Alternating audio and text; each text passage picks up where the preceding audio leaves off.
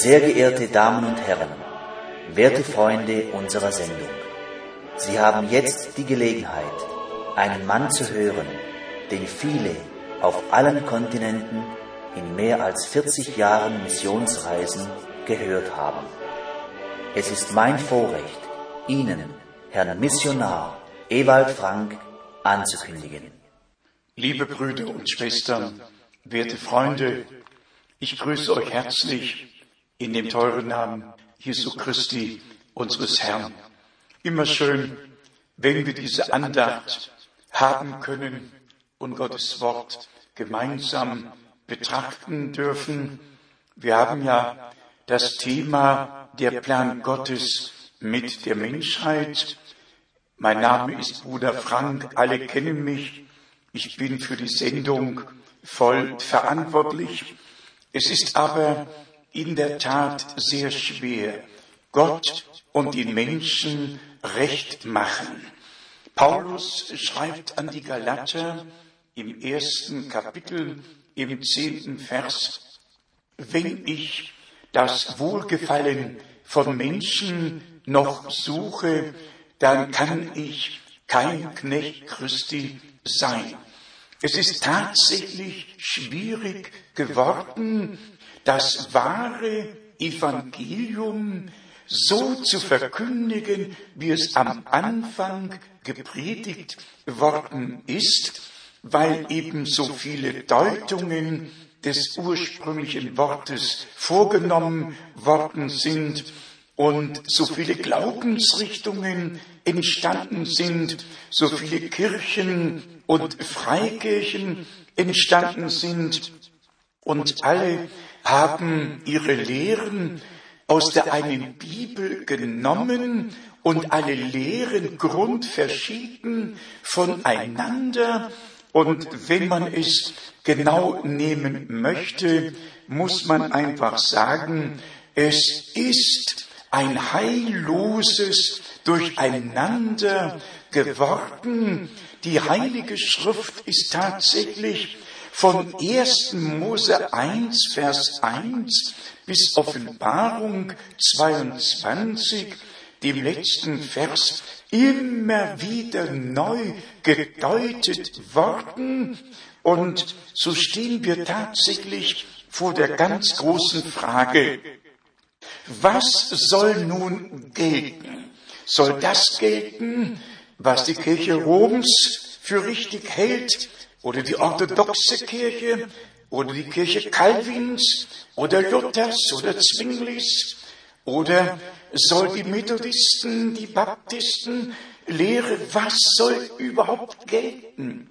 Ich habe keine Mühe damit, aber viele Menschen haben ihre Mühe damit, weil sie in eine bestimmte Glaubensrichtung hineingeboren worden sind und die meisten sagen mit Stolz, in der Religion, in der ich geboren und groß geworden bin, in der möchte ich auch sterben.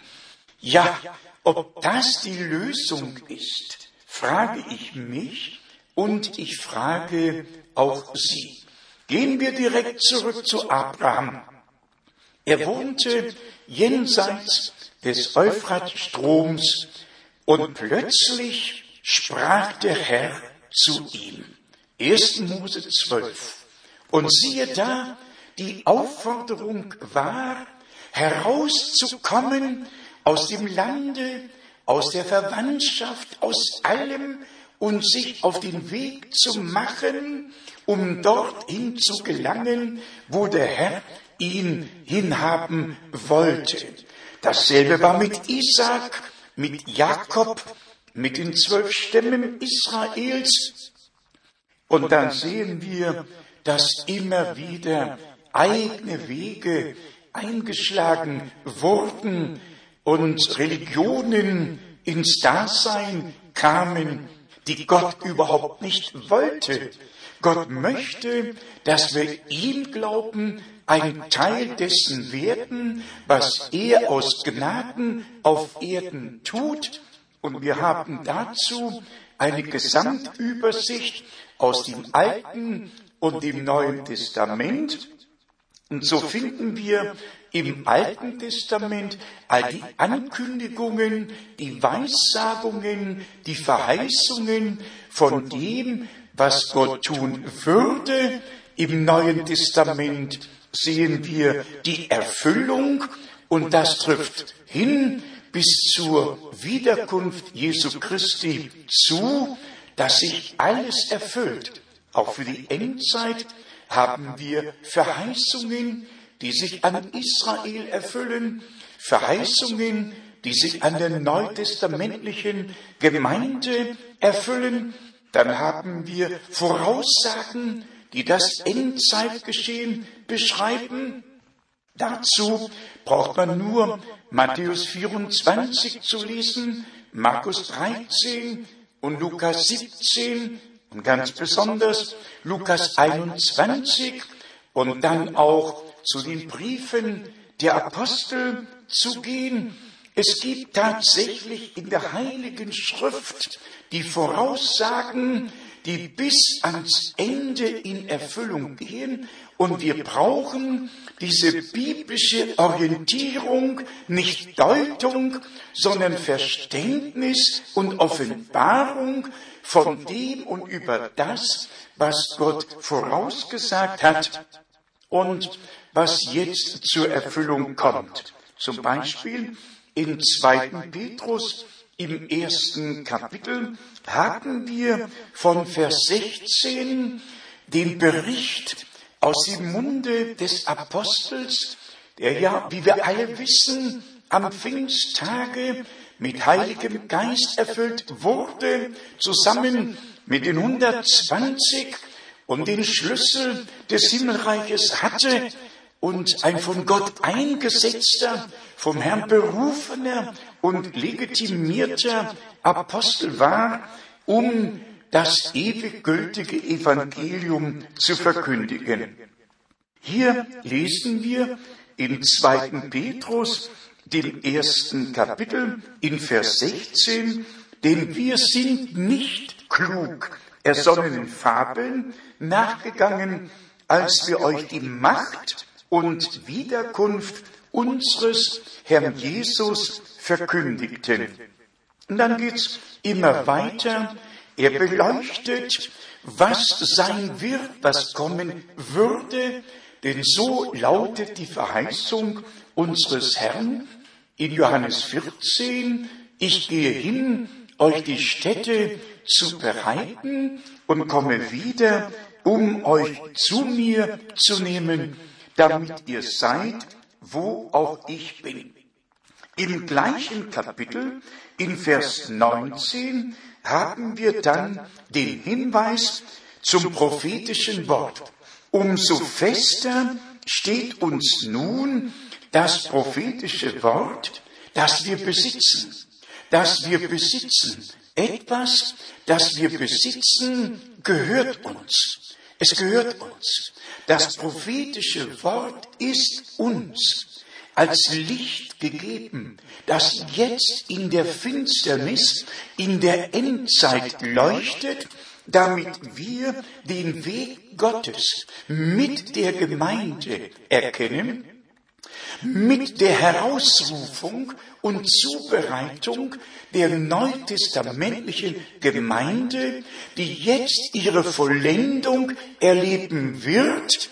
Und diese Vollendung mündet ja in die Wiederkunft Jesu Christi, wo die Toten in Christo zuerst auferstehen werden und wir alle, die wir in Christus leben, werden verwandelt und mit ihnen in die Herrlichkeit erhoben werden. Doch direkt im zweiten Kapitel, nachdem der Apostel in Vers 20 noch betont, dabei müsst ihr euch aber vor allem darüber klar sein, dass keine Weissagung der Schrift eine eigenmächtige Deutung zulässt. Und um es deutlich auszusprechen, bis jetzt haben alle, ihre eigene Auslegung gebracht. Der eine konnte besser auslegen als der andere, der eine besser deuten als der andere, denn wenn die Deutung des einen den anderen schon genügt hätte, dann wären sie mit neuen Deutungen ja gar nicht erst aufgetreten. Doch das sei nun klipp und klar gesagt. Die Zeit der Deutungen ist vorbei. Jetzt offenbart Gott sein heiliges Wort. Alle Zusammenhänge, die mit der Endzeit in Verbindung stehen, werden beleuchtet durch das prophetische Wort. Direkt im zweiten Kapitel schreibt der Apostel, es sind allerdings auch falsche Propheten unter dem Volk aufgetreten, wie es auch falsche Lehrer unter euch geben wird. Die falschen Lehrer sind nicht irgendwo, die sind da, wo wir sind, unter uns. Schon im Urchristentum war es so, und Johannes schreibt, der Apostel Johannes schreibt, sie sind von uns ausgegangen, haben aber im Ursprung nicht zu uns gehört. Und Paulus hat es uns in Apostelgeschichte 20 ebenfalls gesagt, aus eurer eigenen Mitte werden Männer auftreten, die verderbliche Lehren einführen. Das ist nun einmal so. Von Anfang an gab es das Richtige und das Verkehrte, es gab die Wahrheit und es gab die Lüge. Philosophen haben den Satz geprägt, die Wahrheit über die Lüge. Und sie haben den Satz geprägt, die Lüge über die Wahrheit. Man muss einfach wissen, das Licht von der Finsternis direkt im Ursprung am Anfang getrennt wurde. Das Wort Gottes ist die Wahrheit, die Deutung ist immer die Lüge. Aber die Lüge ist eine Deutung über die Wahrheit. Und das ist, was die Angelegenheit so schwer macht. Wenn der Feind ein eigenes Vokabular hätte, wenn er außerhalb des Reiches Gottes wäre, außerhalb der Gemeinde, dann wäre es leicht. Aber er ist ja immer da, wo das Volk Gottes sich versammelt so war es schon zu Hiobs Zeiten, so war es im Urchristentum und so ist es bis heute. Nur wenige werden vom Wort der Wahrheit durchdrungen und nehmen den Samen des Wortes der Wahrheit in sich auf als göttliche Substanz, damit der Heilige Geist über uns kommen kann und wir tatsächlich wahrhaftig von neuem geboren werden und Anteil an der göttlichen Natur bekommen, dass wir Kinder Gottes aus Gnaden werden, wie es uns die Heilige Schrift voraussagt und wie es durch Golgatha möglich geworden ist. Der Sohn Gottes starb doch nicht, um uns mit christlichen Philosophien vollzufüllen. Er starb, um uns mit Gott zu versöhnen, uns aus dem Irrtum, aus dem Tode in das Leben hinüberzubringen. Und er spricht noch heute, so steht es ja geschrieben, im Johannesevangelium, dem achten Kapitel, im zwölften Vers, wer mir nachfolgt, wird nicht in der Finsternis bleiben, sondern das Licht des Lebens haben. Nun haben wir hier gelesen, dass falsche Propheten unter dem Volk waren und falsche Lehrer auftreten würden. Und jetzt haben wir beides. Wir haben falsche Propheten, falsche Lehrer, wir haben falsche Lehren, falsche Praxis und alles wird als christlich deklariert. alles ist heute christlich, was im gesamten Christentum geschieht, auch wenn es nicht auf Christus und die Apostel zurückverfolgt werden kann, dennoch wird es alles als christlich bezeichnet, eine christliche Kultur, christliche Wurzeln, ein christliches Abendland und so weiter. Liebe Brüder und Schwestern, werte Freunde, wenn wir die Endzeit ein wenig genauer beleuchten möchten, dann muss einiges gesagt werden. Und ich bin dankbar, dass nicht ich es sage und deshalb die Verantwortung nicht dafür trage, sondern dass es Gott in seinem Worte gesagt hat. Zum Beispiel, wie es war in den Tagen Noahs, so wird es sein in den Tagen des Menschensohnes. Es war zu Sodom und Gomorra. Alles drunter und drüber. Die Menschen wussten nicht mehr, ob sie Männlein oder Weiblein sind.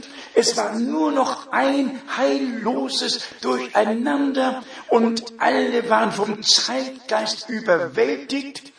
Und dann lesen wir, dass die gerechte Seele des Gottesmannes Qual erlitt um all diese Dinge willen. Man führe sich in dem Zusammenhang nur vor Augen, dass jetzt Paare da sind, Männer mit Männern und Frauen mit Frauen. Ja, und dann lese ich, Ewald Frank, in 1. Mose, dem siebenten Kapitel, im zweiten Vers, von all den Tieren, die in die Arche kamen, folgendes.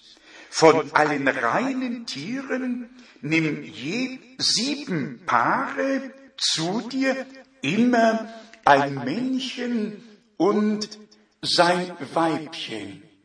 Nicht zwei Männchen, nicht zwei Weibchen, sondern ein Männchen und ein Weibchen. Zwecks Vermehrung. Alles andere kann sich doch gar nicht paaren, ist also gar kein Paar. Aber in unserer Zeit ist alles richtig, ungeachtet, auch wenn es gegen die Natur und gegen Gott und Gottes Wort ist. Und dann wird sogar gesagt, wir sind so geboren, auch wenn es so wäre, braucht kein Mensch in einer Versklavung zu bleiben. Durch die Gnade Gottes ist Erlösung, Befreiung, Rechtfertigung, Versöhnung mit Gott vorhanden. Wir können Gott erleben. Wir können Befreiung empfangen. Noch ein Gedanke, der mich sehr bewegt, ist tatsächlich in Matthäus 24, dass am Ende der Endzeit in der letzten Phase tatsächlich viele falsche Propheten auftreten und die haben Ähnlichkeit mit dem falschen Propheten, von dem wir besonders in der Offenbarung lesen. Zum Beispiel in Matthäus 24, Vers 4 sagt unser Herr, seht euch vor, dass niemand euch irreführe. Und dann geht's immer weiter mit der Belehrung und auch der Hinweis auf die falschen Propheten bis hin zu Vers 24, denn es werden falsche Christusse und falsche Propheten auftreten und werden große Zeichen und Wunder verrichten, um womöglich auch die Auserwählten irrezuführen. Das erinnert ohne weiteres an Charismatik. Und wenn ich darüber nachdenke, als Mensch, der die Gnade hatte, seit 1949 das Wirken Gottes mitzuerleben, das Übernatürliche mit meinen eigenen Augen zu sehen, ein lebendiger Zeuge dessen zu werden, was der lebendige Gott in meiner Zeit getan hat. Ich habe die Tage der Bibel gesehen. Ich habe die Apostelgeschichte wiederholt gesehen. Ich habe miterlebt, wie Gott den Dienstbruder William Brenhams in besonderer Weise gesegnet und wie er dazu gebraucht wurde, nach dem Zweiten Weltkrieg den Durchbruch des vollen Evangeliums mit der übernatürlichen Bestätigung von Wundern und Zeichen zu schenken. Zurück zur Bibel, zurück zum Urchristentum, zurück zu den Gaben, zurück zu den Diensten in der Gemeinde. Doch damit war etwas Großes verbunden. Nicht nur das Wunder und Zeichen geschehen, das ist wunderbar. Doch Wunder und Zeichen können einerseits auf das lenken, was Gott uns zu sagen hat, andererseits auch ablenken, so dass Menschen auf das schauen, was geschieht. Ich gebe ein Beispiel. In den Tagen Moses wurde er als Knecht Gottes gesandt und der sprach zu ihm, zwei Zeichen werden dir gegeben werden. Diese beiden Zeichen waren von Gott dazu bestimmt, die Aufmerksamkeit des Volkes auf das zu lenken, was als Botschaft folgen würde.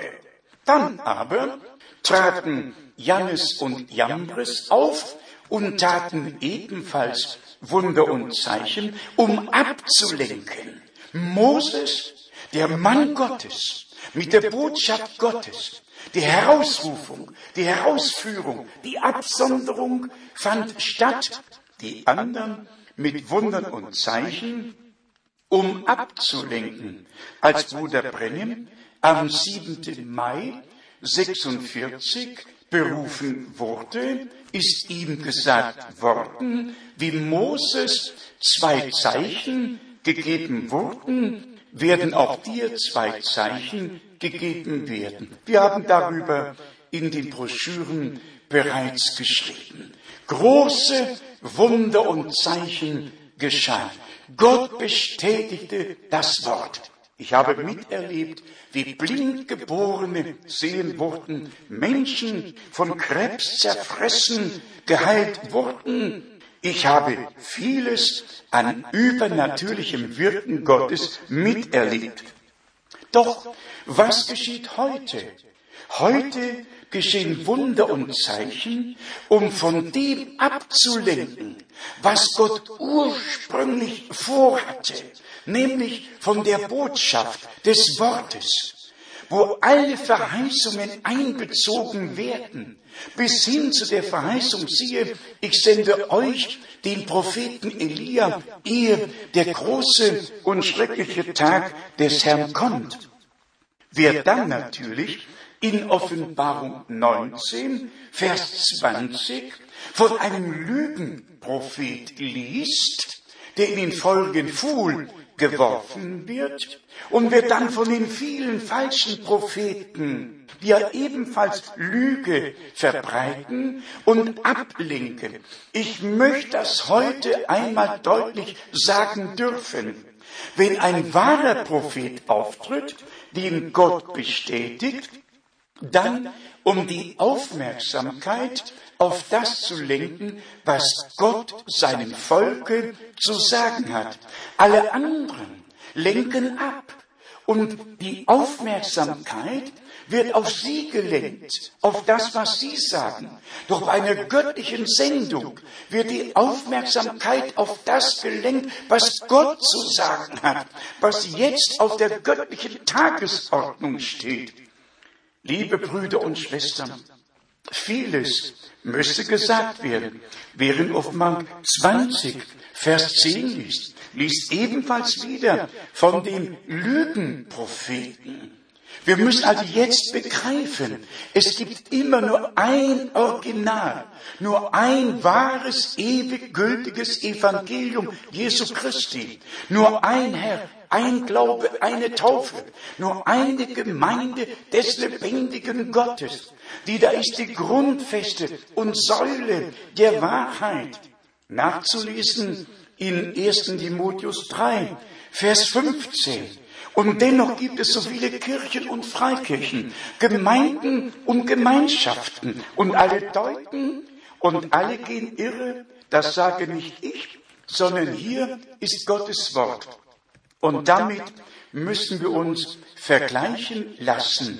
Es gibt nur ein Absolut, nur ein Wort der Wahrheit. Und unser Herr spricht, Himmel und Erde werden vergehen, aber meine Worte werden nimmermehr vergehen. Möge Gott allen Gnade schenken, wirklich ernst zu machen. Nicht einfach so sagen, wir feiern die Feste, wie sie kommen. Nein, das Ende kommt, denn so steht geschrieben. Das Evangelium vom Reich Gottes wird allen Völkern zum Zeugnis gepredigt werden und dann kommt das Ende. Niemand weiß wann, aber eins wissen wir alle, es ist nahe. Möge Gott euch segnen, mit euch sein, sich jedem persönlich offenbaren und möge das Wort auch zur lebendigen Offenbarung werden. Nicht nur ein Buchstabe, den Sie lesen, sondern möge der Buchstabe, den Sie lesen, durch den Geist geoffenbart werden, um völlige Klarheit durch Wahrheit zu bekommen und so die Möglichkeit zu haben, aus allem, was nicht göttlichen Ursprungs ist, herauszukommen, sich zu beugen unter die gewaltige Hand Gottes und so eins zu werden mit Gott durch Jesus Christus, unseren Herrn. Seid alle gesegnet in Jesu heiligem Namen. Amen.